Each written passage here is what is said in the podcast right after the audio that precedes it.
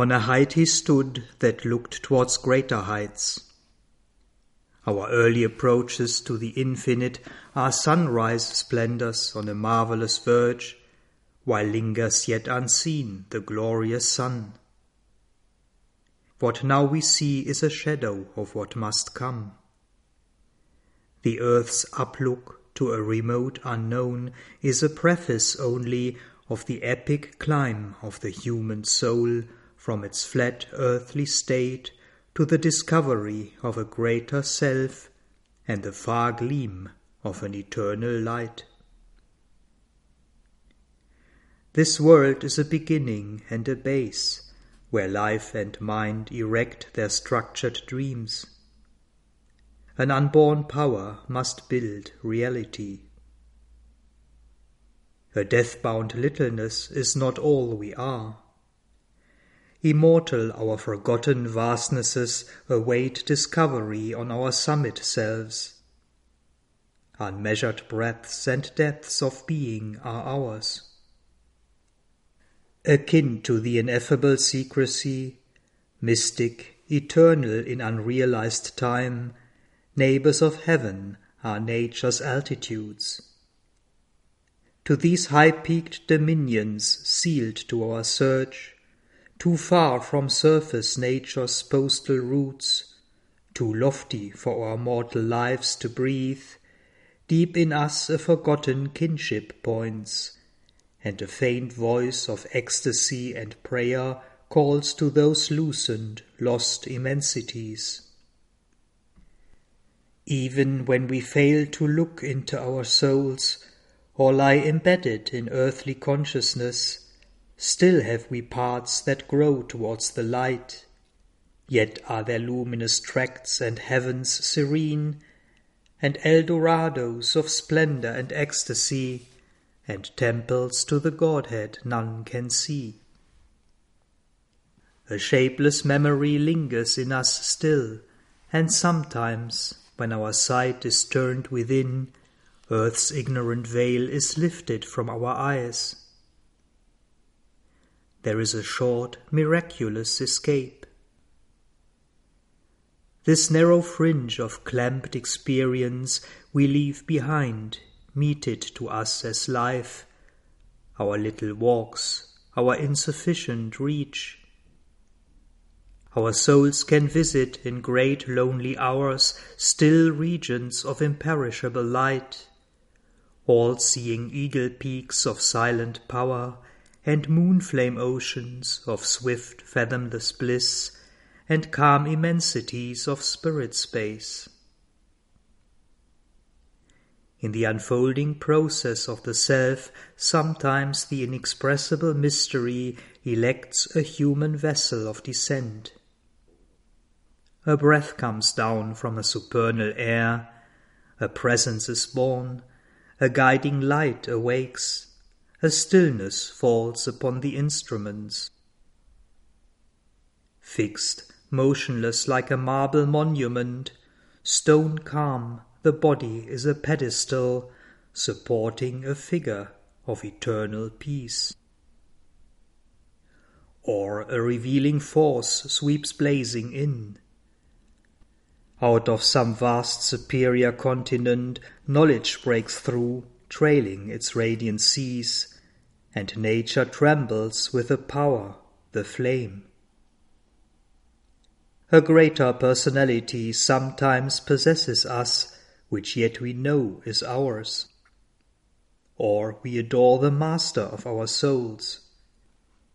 Then the small bodily ego thins and falls no more insisting on its separate self, losing the punctilio of its separate birth, it leaves us one with nature and with God. In moments when the inner lamps are lit and the life's cherished guests are left outside, our spirit sits alone and speaks to its gulfs. A wider consciousness opens then its doors. Invading from spiritual silences, a ray of the timeless glory stoops awhile to commune with our seized illumined clay, and leaves its huge white stamp upon our lives. In the oblivious field of mortal mind, revealed to the closed prophet eyes of trance, or in some deep internal solitude witnessed by a strange immaterial sense, the signals of eternity appear. The truth mind could not know unveils its face. We hear what mortal ears have never heard. We feel what earthly sense has never felt. We love what common hearts repel and dread. Our minds hush to a bright omniscient, her voice calls from the chambers of the soul. We meet the ecstasy of the Godhead's touch in golden privacies of immortal fire. These signs are native to a larger self that lives within us by ourselves unseen. Only sometimes a holier influence comes, a tide of mightier surging spares our lives, and a diviner presence moves the soul or through the earthly coverings something breaks, a grace and beauty of spiritual light, the murmuring tongue of a celestial fire. Ourself and a high stranger whom we feel it is and acts unseen as if it were not. It follows the line of sempiternal birth, yet seems to perish with its mortal frame assured of the apocalypse to be, it reckons not the moments and the hours. Great, patient, calm, it sees the centuries pass, awaiting the slow miracle of our change in the sure deliberate process of world force and the long march of all revealing time.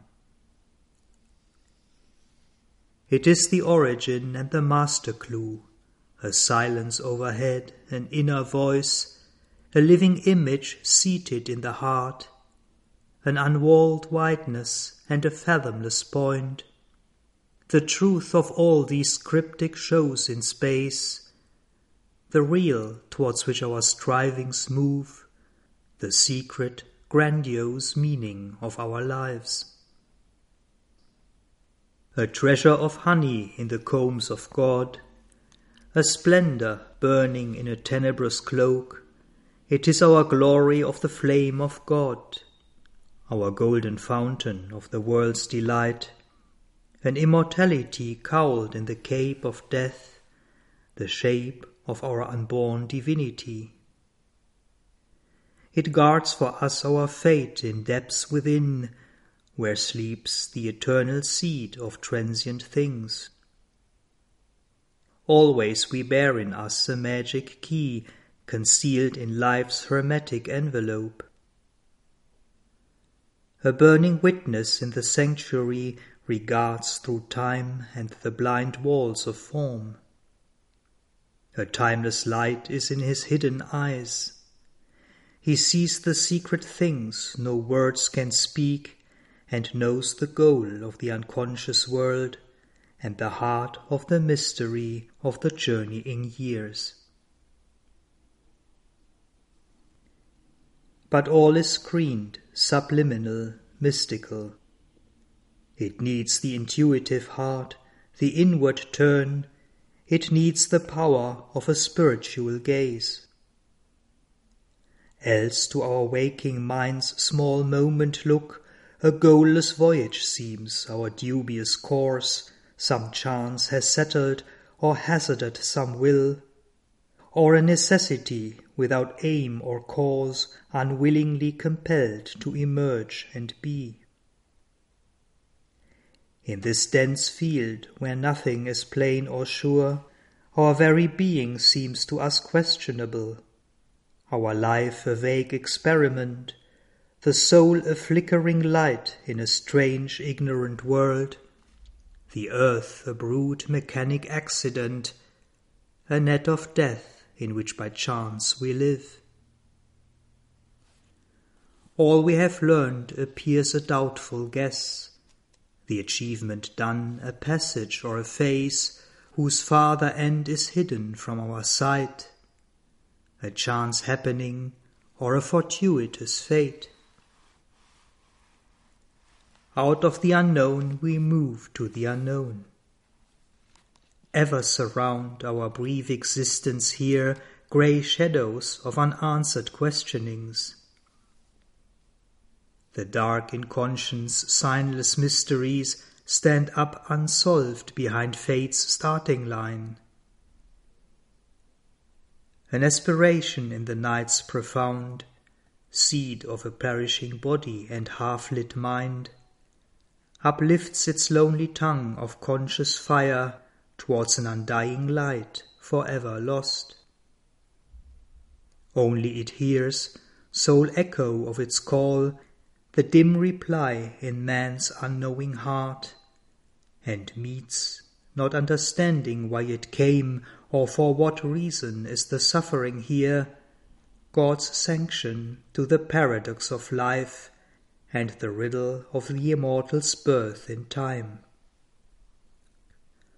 Along a path of aeons serpentine, in the coiled blackness of her nescient course, the earth goddess toils across the sands of time. A being is in her whom she hopes to know. A word speaks to her heart she cannot hear. A fate compels whose form she cannot see. In her unconscious orbit through the void, out of her mindless depths she strives to rise. A perilous life her gain, a struggling joy. A thought that can conceive but hardly knows arises slowly in her and creates the idea, the speech that labels more than it lights a trembling gladness that is less than bliss invades from all this beauty that must die.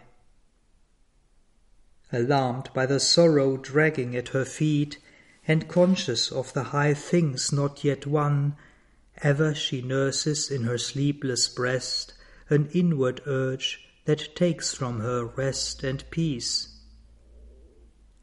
Ignorant and weary and invincible, she seeks through the soul's war and quivering pain the pure perfection her marred nature needs, a breath of Godhead on her stone and mire. A faith she craves that can survive defeat, the sweetness of a love that knows not death, the radiance of a truth for ever sure. A light grows in her she assumes a voice, her state she learns to read, and the act she has done. But the one needed truth eludes her grasp, herself and all of which she is the sign. An inarticulate whisper drives her steps, of which she feels the force, but not the sense. A few rare intimations come as guides, Immense divining flashes cleave her brain, and sometimes in her hours of dream and muse the truth that she has missed looks out on her as if far off and yet within her soul.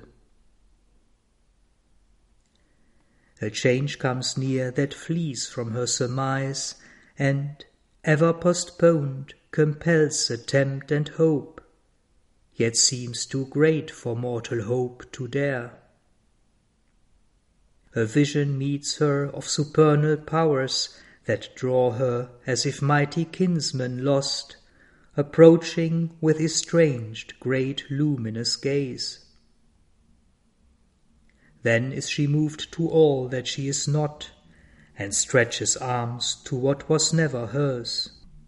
Outstretching arms to the unconscious void, Passionate she prays to invisible forms of gods, soliciting from dumb fate and toiling time what most she needs, what most exceeds her scope.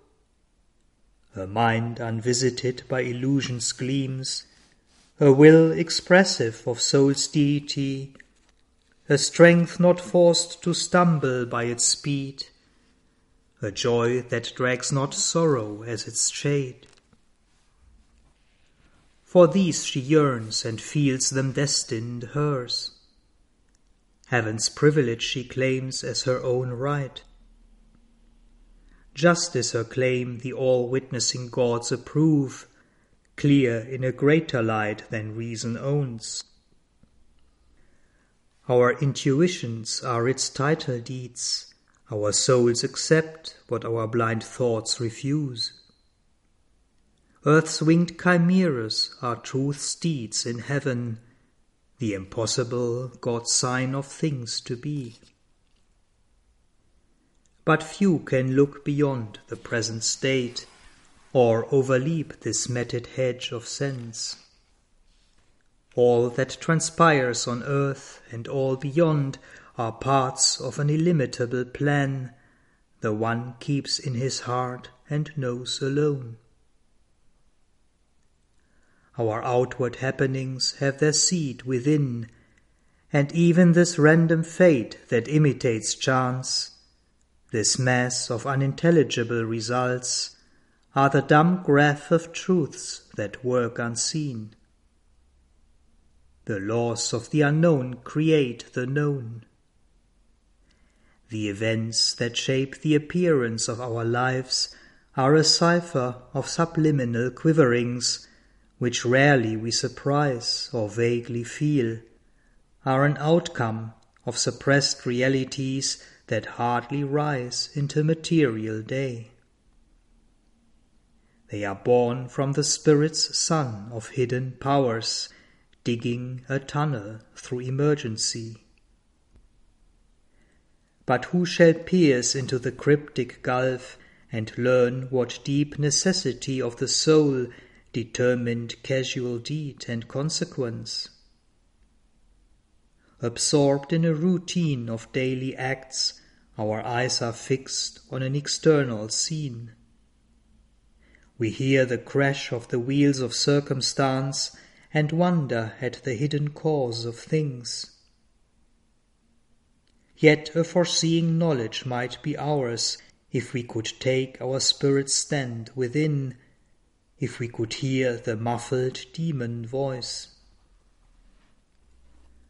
Too seldom is the shadow of what must come cast in an instant on the secret sense which feels the shock of the invisible, and seldom in the few who answer give the mighty process of the cosmic will communicates its image to our sight identifying the world's mind with ours. Our range is fixed within the crowded arc of what we observe and touch and thought can guess, and rarely dawns the light of the unknown, waking in us the prophet and the seer. The outward and the immediate are our field, the dead past is our background and support. Mind keeps the soul prisoner. We are slaves to our acts. We cannot free our gaze to reach wisdom's sun. Inheritor of the brief animal mind, man, still a child in nature's mighty hands, in the succession of the moments lives. To a changing present is his narrow right his memory stares back at a phantom past. The future flees before him as he moves. He sees imagined garments, not a face. Armed with a limited, precarious strength, he saves his fruits of work from adverse chance. A struggling ignorance is his wisdom's mate. He waits to see the consequence of his acts. He waits to weigh the certitude of his thoughts. He knows not what he shall achieve or when. He knows not whether at last he shall survive or end like the mastodon and the sloth and perish from the earth where he was king. He is ignorant of the meaning of his life, he is ignorant of his high and splendid fate. Only the immortals on their deathless heights, dwelling beyond the walls of time and space, masters of living, free from the bonds of thought, who are overseers of fate and chance and will, and experts of the theorem of world need, can see the idea, the might that change time's course, come amained with light from undiscovered worlds. Here, while the world toils on with its deep blind heart, the galloping hoofs of the unforeseen event, bearing the superhuman rider, near and, impassive to earth's din and startled cry, return to the silence of the hills of God. As lightning leaps, as thunder sweeps, they pass and leave their mark on the trampled breast of life. Above the world, the world creators stand. In the phenomenon, see its mystic source. These heed not the deceiving outward play. They turn not to the moment's busy tramp, but listen with the still patience of the unborn for the slow footsteps of far destiny approaching through huge distances of time, unmarked by the eye that sees effect and cause, unheard mid the clamour of the human plain. Attentive to an unseen truth, they seize a sound as of invisible augur wings, voices of an unplumbed significance, mutterings that brood in the core of matter's sleep. In the heart's profound audition they can catch the murmurs lost by life's uncaring ear, a prophet speech in thought's omniscient trance above the illusion of the hopes that pass, behind the appearance and the overt act, behind this clockwork chance and vague surmise, amid the wrestle of force, the trampling feet, across the cries of anguish and of joy, across the triumph, fighting, and despair, they watch the bliss for which earth's heart has cried on the long road which cannot see its end, winding undetected through the skeptic days, and to meet it guide the unheedful moving world. Thus will the masked transcendent mount his throne. When darkness deepens, strangling the earth's breast, and man's corporeal mind is the only lamp, as a thief's in the night shall be the covered tread of one who steps unseen into his house. A voice ill heard shall speak, the soul obey, a power into mind's inner chamber steal, a charm and sweetness open life's closed doors, and beauty conquer the resisting world the truth light capture nature by surprise. A stealth of God compel the heart to bliss, and earth grow unexpectedly divine. In matter shall be lit the Spirit's glow, in body and body kindled the sacred birth. Night shall awake to the anthem of the stars, the days become a happy pilgrim march our will a force of the Eternal's power, and thought the rays of a spiritual sun. A few shall see what none yet understands. God shall grow up while the wise men talk and sleep.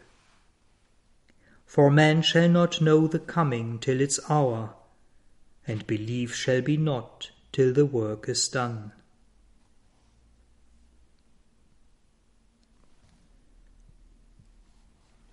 A consciousness that knows not its own truth, a vagrant hunter of misleading dawns, between the being's dark and luminous ends, moves here in a half-light that seems the whole. An interregnum in reality cuts off the integral thought, the total power. It circles or stands in a vague interspace, doubtful of its beginning and its close, or runs upon a road that has no end.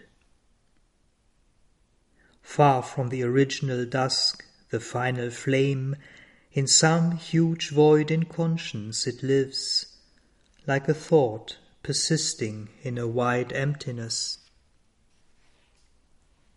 As if an unintelligible phrase suggested a million renderings to the mind, it lends a purport to a random world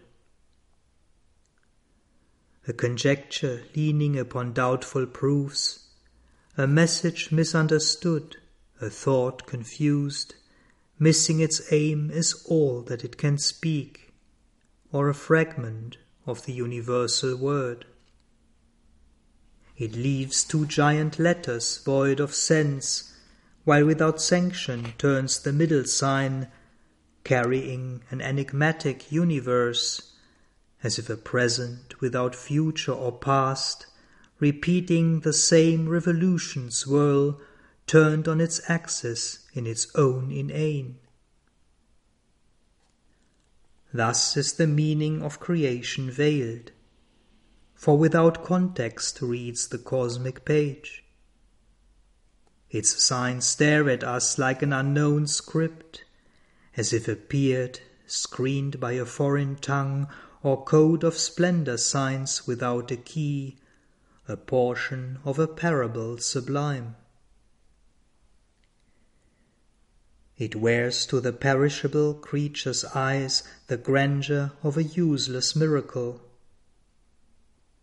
Wasting itself that it may last a while, a river that can never find its sea, it runs through life and death on an edge of time. A fire in the night is its mighty action's blaze. This is our deepest need, to join once more what now is parted, opposite and twain, remote in sovereign spheres that never meet, or fronting like far poles of night and day. We must fill the immense lacuna we have made Rewed the closed finite lonely consonant with the open vowels of infinity. A hyphen must connect matter and mind, the narrow isthmus of the ascending soul. We must renew the secret bond in things, our hearts recall the lost divine idea, reconstitute the perfect word, unite the Alpha and the Omega in one sound. Then shall the spirit and nature be at one. Two are the ends of the mysterious plan. In the wide signless ether of the self, in the unchanging silence white and nude, aloof, resplendent like gold dazzling suns, veiled by the ray no mortal eye can bear, the Spirit's bare and absolute potencies burn in the solitude of the thoughts of God. A rapture and a radiance and a hush, delivered from the approach of wounded hearts, denied to the idea that looks at grief, remote from the force that cries out in its pain, in his inalienable bliss they live Immaculate in self-knowledge and self-power, calm they repose on the eternal will. Only His law they count and Him obey. They have no goal to reach, no aim to serve. Implacable in their timeless purity, all barter or bribe of worship they refuse unmoved by cry of revolt and ignorant prayer, they reckon not our virtue and our sin. They bend not to the voices that implore, they hold no traffic with error and its reign. They are guardians of the silence of the truth, they are keepers of the immutable decree. A deep surrender is their source of might, a still identity their way to know. Motionless is their action like a sleep. At peace regarding the trouble beneath the stars, deathless watching the works of death and chance, immobile seeing the millenniums pass, untouched while the long map of fate unrolls they look on our struggle with impartial eyes, and yet without them cosmos could not be. Impervious to desire and doom and hope, their station of inviolable might moveless upholds the world's enormous task. Its ignorance is by their knowledge lit, its yearning lasts by their indifference.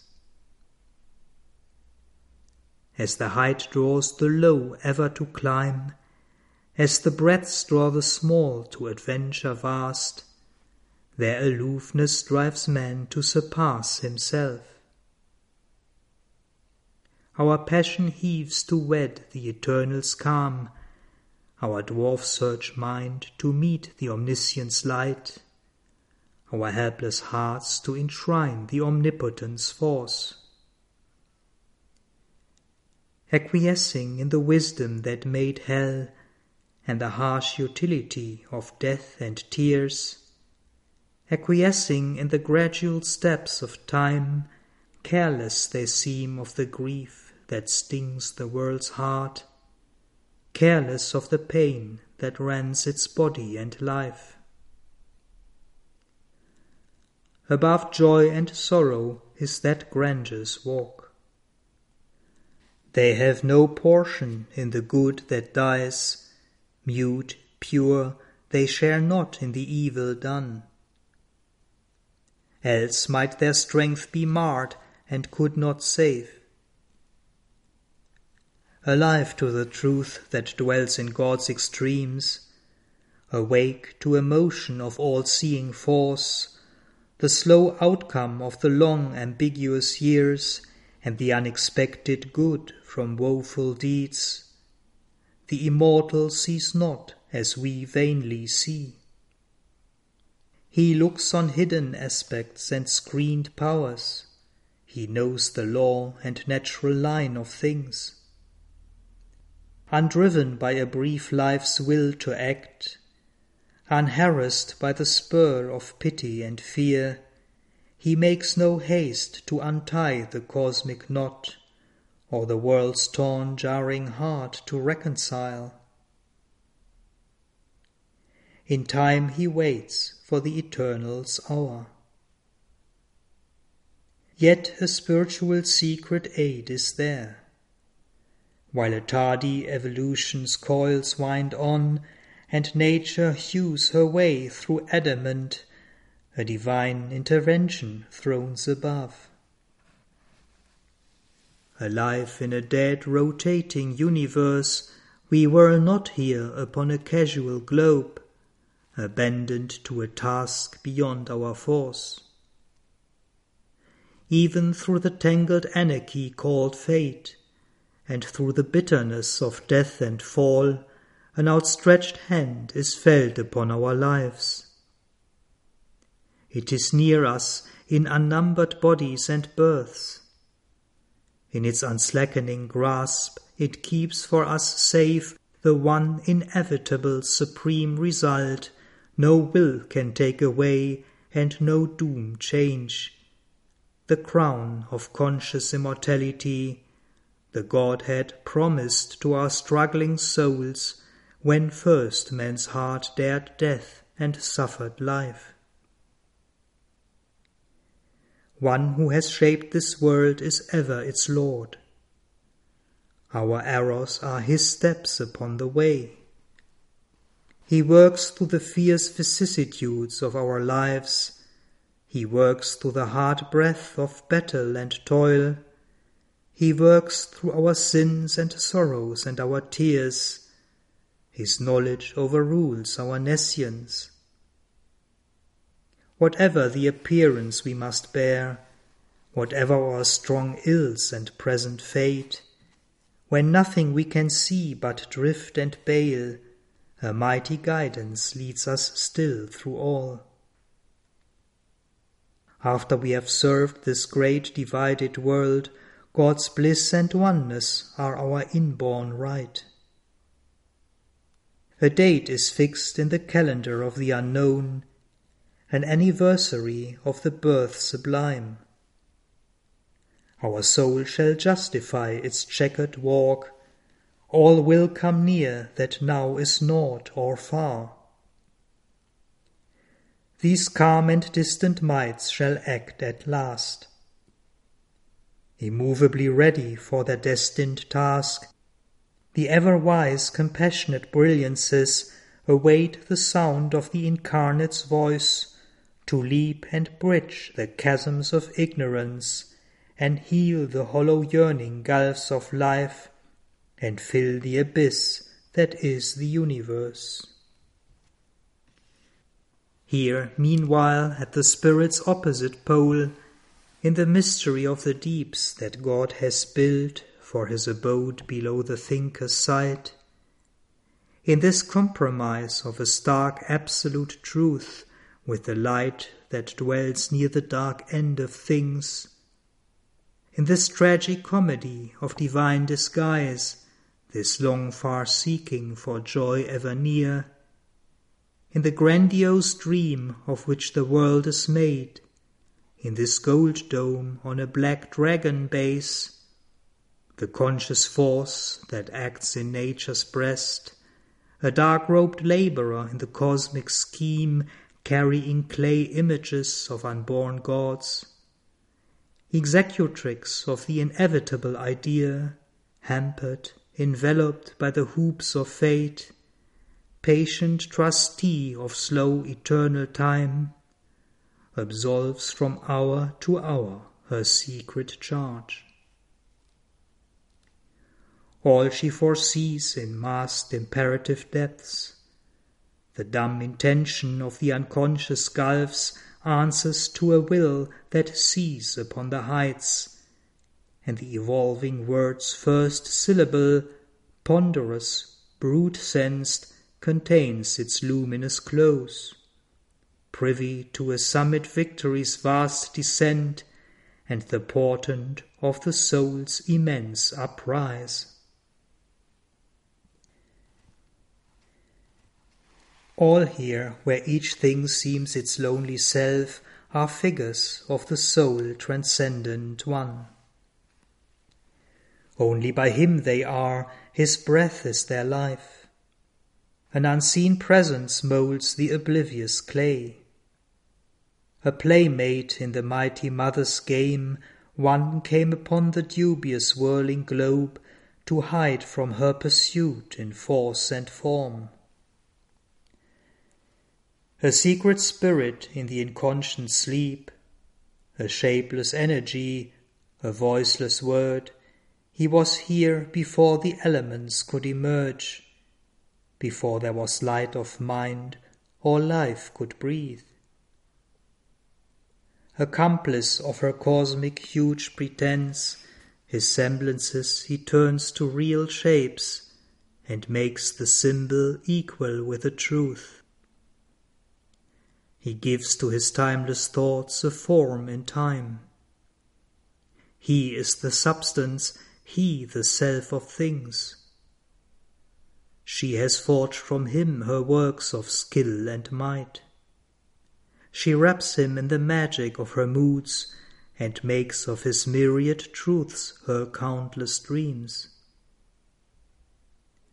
The Master of Being has come down to her an immortal child born in the fugitive years. In objects wrought, in the persons she conceives, dreaming she chases her idea of him, and catches here a look and there a jest.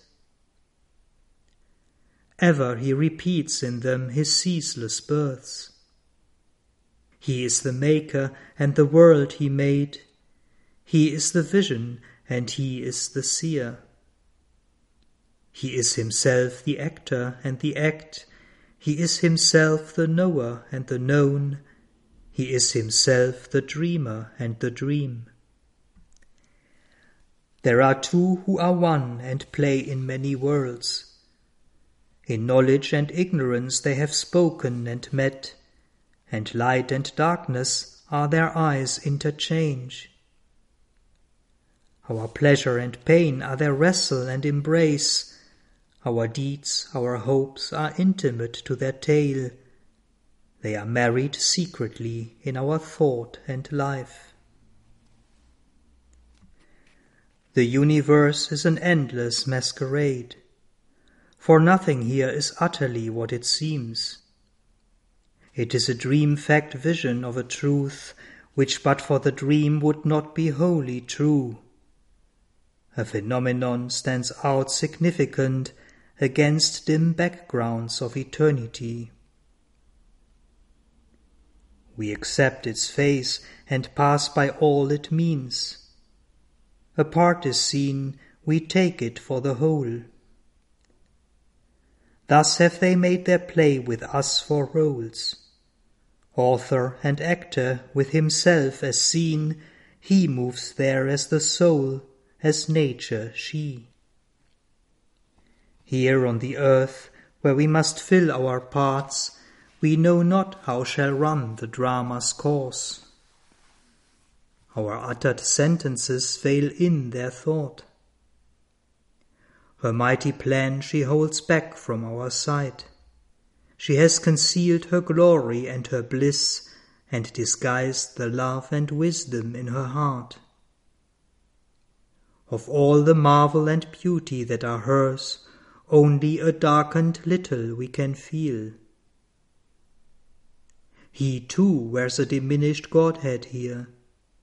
He has forsaken his omnipotence, his calm he has foregone, and infinity. He knows her only, he has forgotten himself. To her he abandons all to make her great. He hopes in her to find himself anew incarnate, wedding his infinity's peace to her creative passion's ecstasy. Although possessor of the earth and heavens, he leaves to her the cosmic management and watches all the witness of her scene. A supernumerary on her stage, he speaks no words or hides behind the wings. He takes birth in her world, waits on her will, divines her enigmatic gesture sense, the fluctuating chance turns of her mood, works out her meanings she seems not to know, and serves her secret purpose in long time. As one too great for him, he worships her he adores her as his regent of desire. He yields to her as the mover of his will. He burns the incense of his nights and days, offering his life a splendor of sacrifice. A rapt solicitor for her love and grace, his bliss in her to him is his whole world. He grows through her in all his being's powers. He reads by her God's hidden aim in things. Or a courtier in her countless retinue, content to be with her and feel her near, he makes the most of the little that she gives, and all she does drapes with his own delight. A glance can make his whole day wonderful, a word from her lips with happiness wings the hours. he leans on her for all he does and is. He builds on her largesses his proud fortunate days, and trails his peacock plumaged joy of life, and suns in the glory of her passing smile. In a thousand ways he serves her royal needs. He makes the hours pivot around her will, makes all reflect her whims, all is their play. This whole wide world is only he and she. This is the knot that ties together the stars. The two who are one are the secret of all power, the two who are one are the might and right in things. His soul, silent, supports the world and her, his acts are her commandments' registers. Happy, inert, he lies beneath her feet. His breast he offers for her cosmic dance, of which our lives are the quivering theatre, and none could bear but for his strength within, yet none would leave because of his delight. His works, his thoughts have been devised by her, his being is a mirror vast of hers.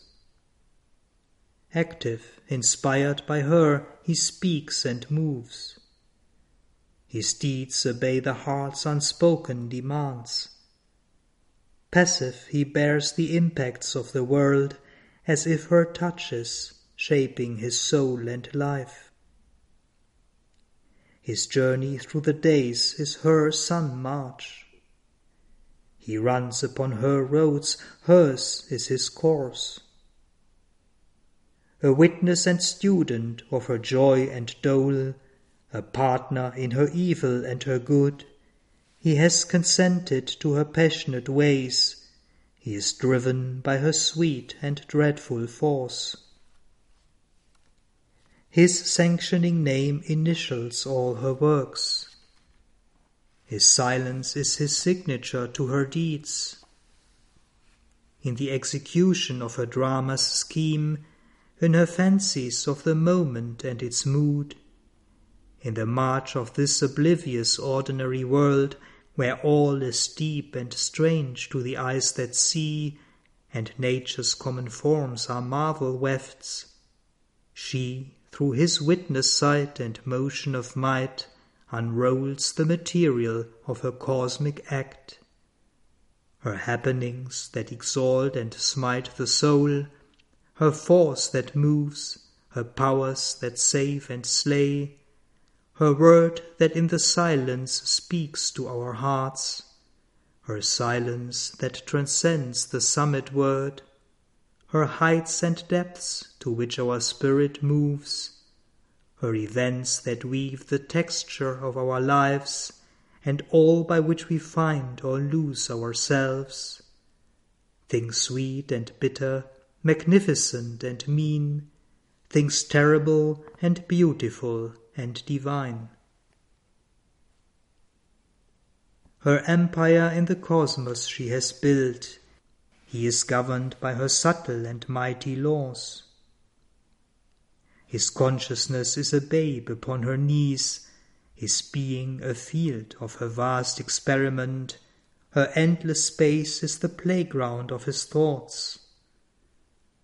She binds to knowledge of the shapes of time and the creative error of limiting mind, and chance that wears the rigid face of fate, and her sport of death and pain and nescience, his changed and struggling immortality. His soul is a subtle atom in a mass, his substance a material for her works. His spirit survives amid the death of things. He climbs to eternity through being's gaps. He is carried by her from night to deathless light. This grand surrender is his free will's gift. His pure transcendent force submits to hers. In the mystery of her cosmic ignorance, in the insoluble riddle of her play, a creature made of perishable stuff, in the pattern she has set for him he moves. He thinks with her thoughts, with her trouble his bosom heaves. He seems the thing that she would have him seem. He is whatever her artist will can make. Although she drives him on her fancy's roads, at play with him as with her child or slave, to freedom and the eternal's mastery and immortality's stand above the world she moves her seeming puppet of an hour. Even in his mortal session in body's house, an aimless traveller between birth and death, ephemeral dreaming of immortality, to reign she spurs him. He takes up her powers. He has harnessed her to the yoke of her own law. His face of human thought puts on a crown.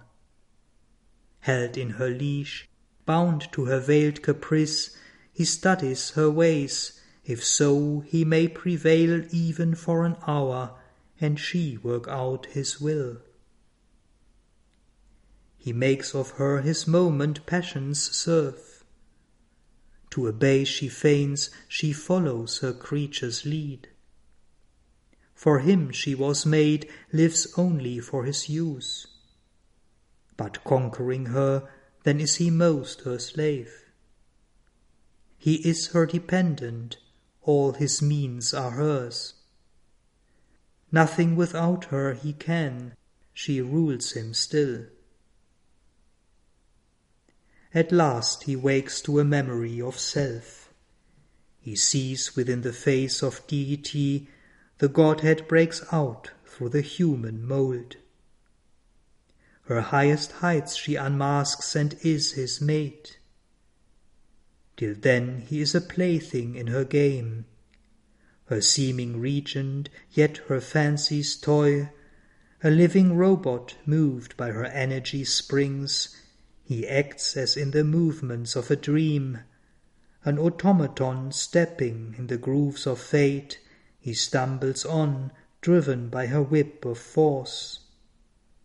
His thought labors, a bullock in time's fields, his will he thinks his own is shaped in her forge.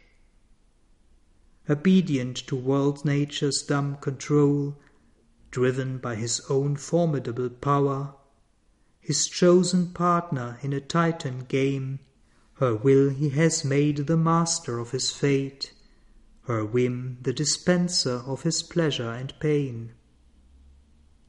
He has sold himself into her regal power for any blow or boon that she may choose. Even in what is suffering to our sense, he feels the sweetness of her mastering touch. In all experience meets her blissful hands. On his heart he bears the happiness of her tread, and the surprise of her arrival's joy in each event and every moment's chance. All she can do is marvelous in his sight. He revels in her, a swimmer in her sea, a tireless amateur of her world delight. He rejoices in her every thought and act, and gives consent to all that she can wish. Whatever she desires, he wills to be. The Spirit, the innumerable one, he has left behind his lone eternity. He is an endless birth in endless time, her finite's multitude in an infinite space. The Master of existence lurks in us and plays at hide and seek with his own force. In nature's instrument loiters secret God. The immanent lives in man as in his house. He has made the universe his pastime's field, a vast gymnasium of his works of might. All knowing, he accepts our darkened state. Divine wears shapes of animal or man. Eternal, he ascends to fate and time. Immortal, dallies with mortality. The all conscious ventured into ignorance, the all blissful bore to be insensible. Incarnate in a world of strife and pain, he puts on joy and sorrow like a robe, and drinks experience like a strengthening wine. He whose transcendence rules the pregnant vasts, prescient now dwells in our subliminal depths a luminous individual power alone. The Absolute, the Perfect, the Alone, has called out of the silence his mute force, where she lay in the featureless and formless hush, guarding from time by her immobile sleep the ineffable puissance of his solitude. The Absolute, the Perfect, the Alone, has entered with his silence into space. He has fashioned these countless persons of one self. He has built a million figures of his power. He lives in all who lived in his vast alone. Space is himself, and time is only he. The Absolute, the Perfect, the Immune, one who is in us as our secret self, our mask of imperfection has assumed. He has made this tenement of flesh his own, his image in the human measure cast, that to his divine measure we might rise. Then in a figure of divinity the Maker shall recast us, and impose a plan of Godhead on the mortal's mould lifting our finite minds to his infinite, touching the moment with eternity. This transfiguration is earth's due to heaven. A mutual debt binds man to the Supreme. His nature we must put on as he put ours. We are sons of God and must be even as he his human portion, we must grow divine. Our life is a paradox with God for key. But meanwhile all is a shadow cast by a dream, and to the musing and immobile spirit life and himself don the aspect of a myth, the burden of a long unmeaning tale for the key is hid and by the inconscient kept. The secret God beneath the threshold dwells. In a body obscuring the immortal spirit, a nameless resident vesting unseen powers with matter's shapes and motives beyond thought, and the hazard of an unguessed consequence, an omnipotent, indiscernible influence he sits, unfelt by the form in which he lives, and veils his knowledge by the groping mind. A wanderer in a world his thoughts have made, he turns in a chiaroscuro of error and truth to find a wisdom that on high is his. As one forgetting, he searches for himself as if he had lost an inner light, he seeks.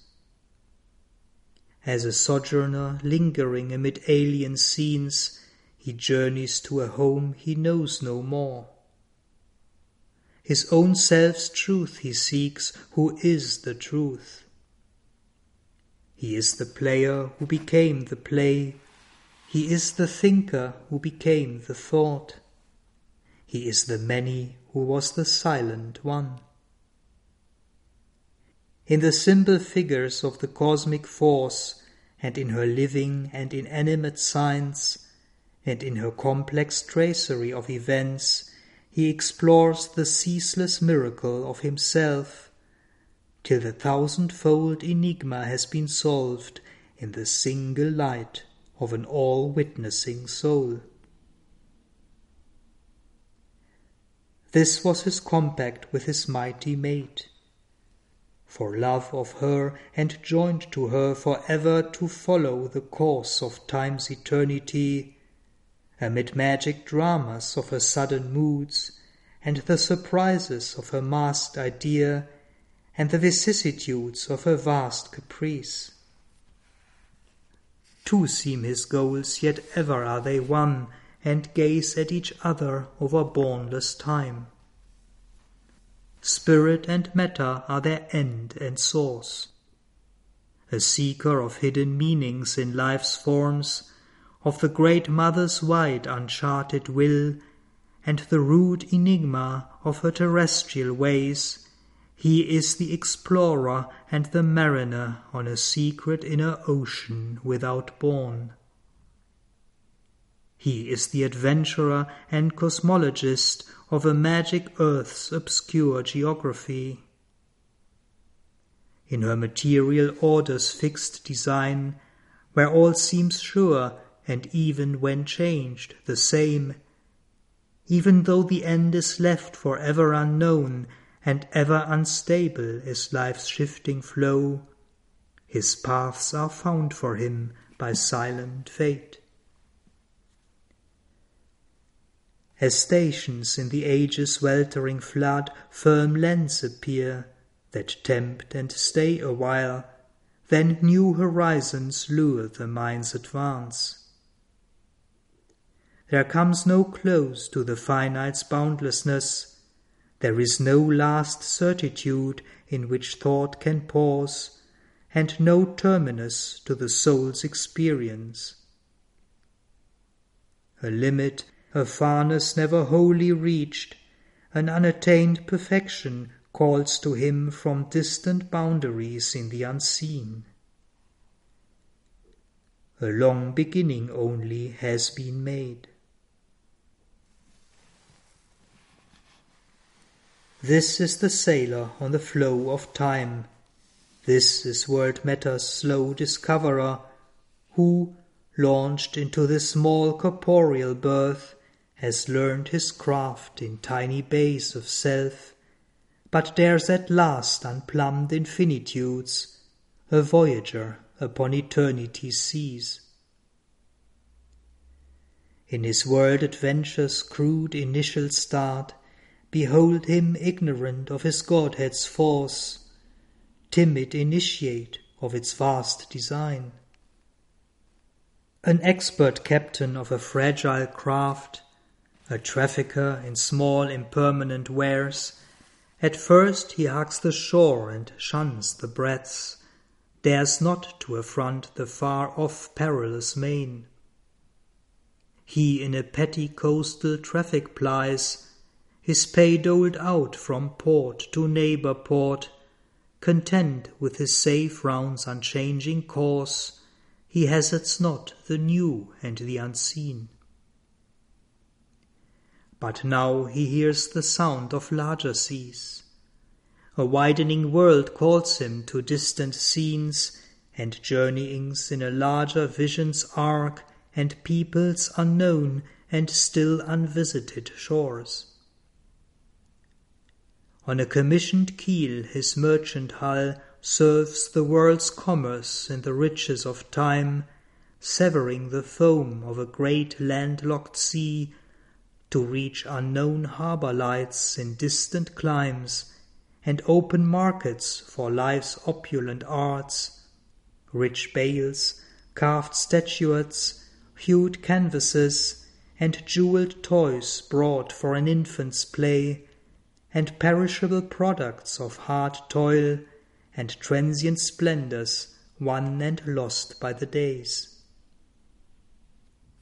Or passing through a gate of pillar rocks, venturing not yet to cross oceans unnamed and journey into a dream of distances, he travels close to unfamiliar coasts and finds new haven in storm troubled isles, or Guided by a sure compass in his thought, he plunges through a bright haze that hides the stars, steering on the trade routes of ignorance. His prow pushes towards undiscovered shores, he chances on unimagined continents. A seeker of the islands of the blessed, he leaves the last lands, crosses the ultimate seas, he turns to eternal things his symbol quest. Life changes for him its time constructed scenes, its images veiling infinity. Earth's borders recede, and the terrestrial air hangs round him no longer its translucent veil. He has crossed the limit of mortal thought and hope. He has reached the world's end and stares beyond. The eyes of mortal body plunge their gaze into eyes that look upon eternity. A greater world time's traveller must explore. At last he hears a chanting on the heights, and the far speaks, and the unknown grows near. He crosses the boundaries of the unseen and passes over the edge of mortal sight to a new vision of himself and things. He is a spirit in an unfinished world that knows him not and cannot know itself. The surface symbol of his goalless quest takes deeper meanings to his inner view. His is a search of darkness for the light, of mortal life for immortality. in the vessel of an earthly embodiment, over the narrow rails of limiting sense, he looks out on the magic waves of time, where mind like a moon illumines the world's dark.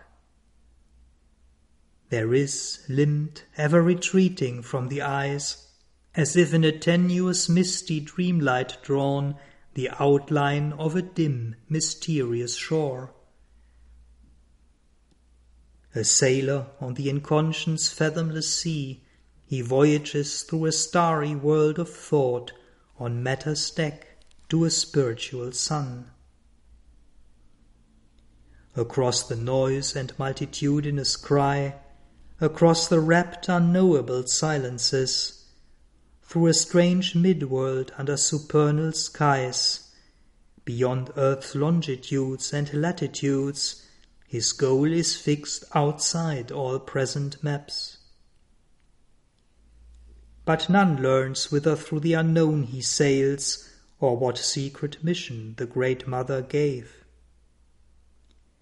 In the hidden strength of her omnipotent will, driven by her breath across life's tossing deep, through the thunder's roar and through the windless hush, through fog and mist where nothing more is seen, he carries her sealed orders in his breast.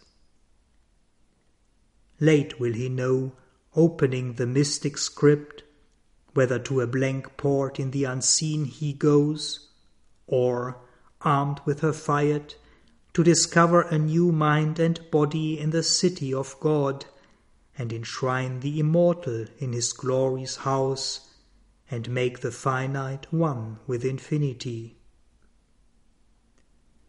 Across the salt waste of the endless years, her ocean winds impel his errant boat. The cosmic waters plashing as he goes, a rumour around him, and danger and a call. Always he follows in her force's wake. He sails through life and death and other life. He travels on through waking and through sleep. A power is on him from her occult force that ties him to his own creation's fate.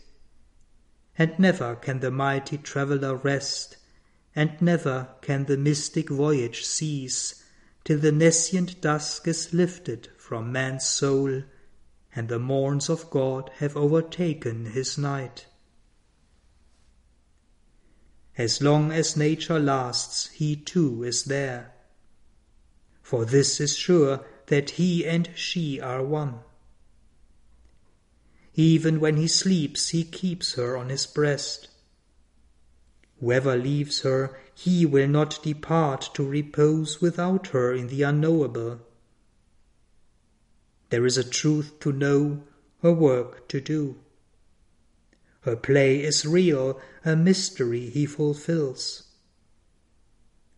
There is a plan in the mother's deep world whim, a purpose in her vast and random game.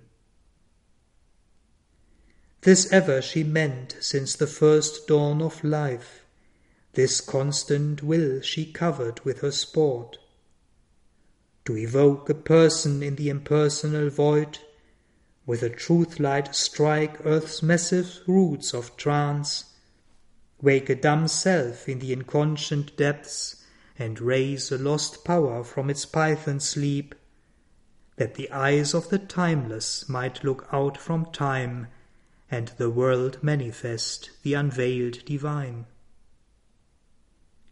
For this he left his white infinity and laid on the Spirit the burden of the flesh, that Godhead's seed might flower in mindless space.